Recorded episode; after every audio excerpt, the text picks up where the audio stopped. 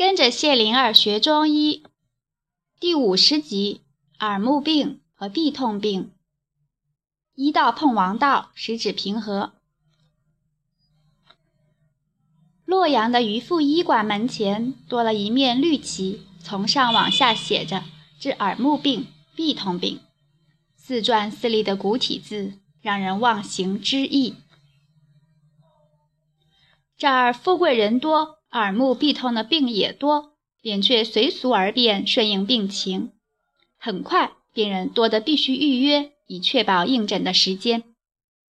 曾经有眼睛胀痛的那位老人走出医馆，回身对扁鹊一手而道：“感谢你治疗如此费心啊！”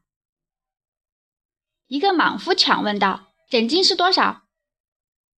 扁鹊向老人点一下头，才转脸答道：“一个金币。”到一百金币，酌情收费。啊，这么贵！莽夫的声音大得惊人，引得人们看他。他忽然意识到了，放低声音说：“一袋熟米做枕巾治耳痛，可以吗？”扁鹊说：“可以。”莽夫转身就跑去了。老人和扁鹊相视一笑，互一道别了。老人才走了几步。迎面碰上那位要治耳鸣的贵族老人，一手笑道：“又见面了，我全好了。”那贵族老人也一手笑道：“我也好多了，你多保重。”两人一别，在榻上，贵族老人闭目养神。子阳、子豹按他的腕脉，都说脉象中和。扁鹊早在忘形观色。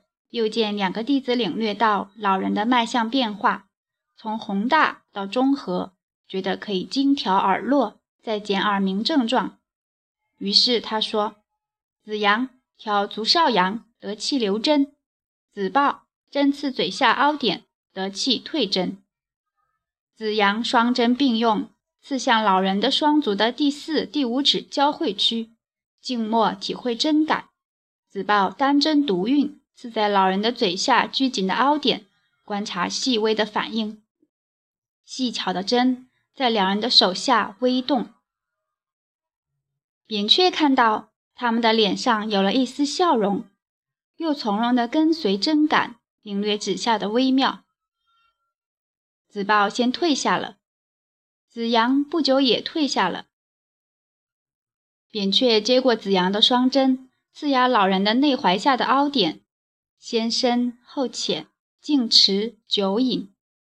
老人的咽部动了，嘴也动了。子阳、子豹学着扁鹊，凝神捕捉细小的变化，转着眼珠思考。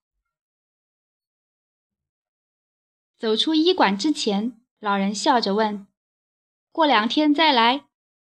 扁鹊笑答：“过六天再来。”避开月空前后。那是气血最虚的几天。老人说：“好，听你的。”两人依手道别。在诊室里，子阳、子豹整理榻上的被单、枕头、布巾。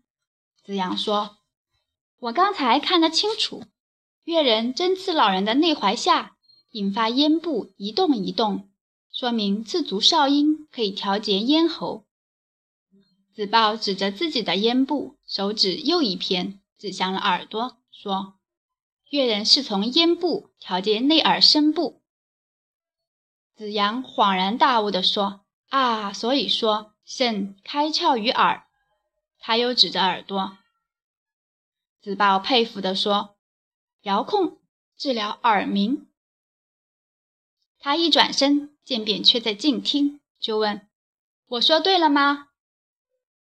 扁鹊答。行，你说的是方法。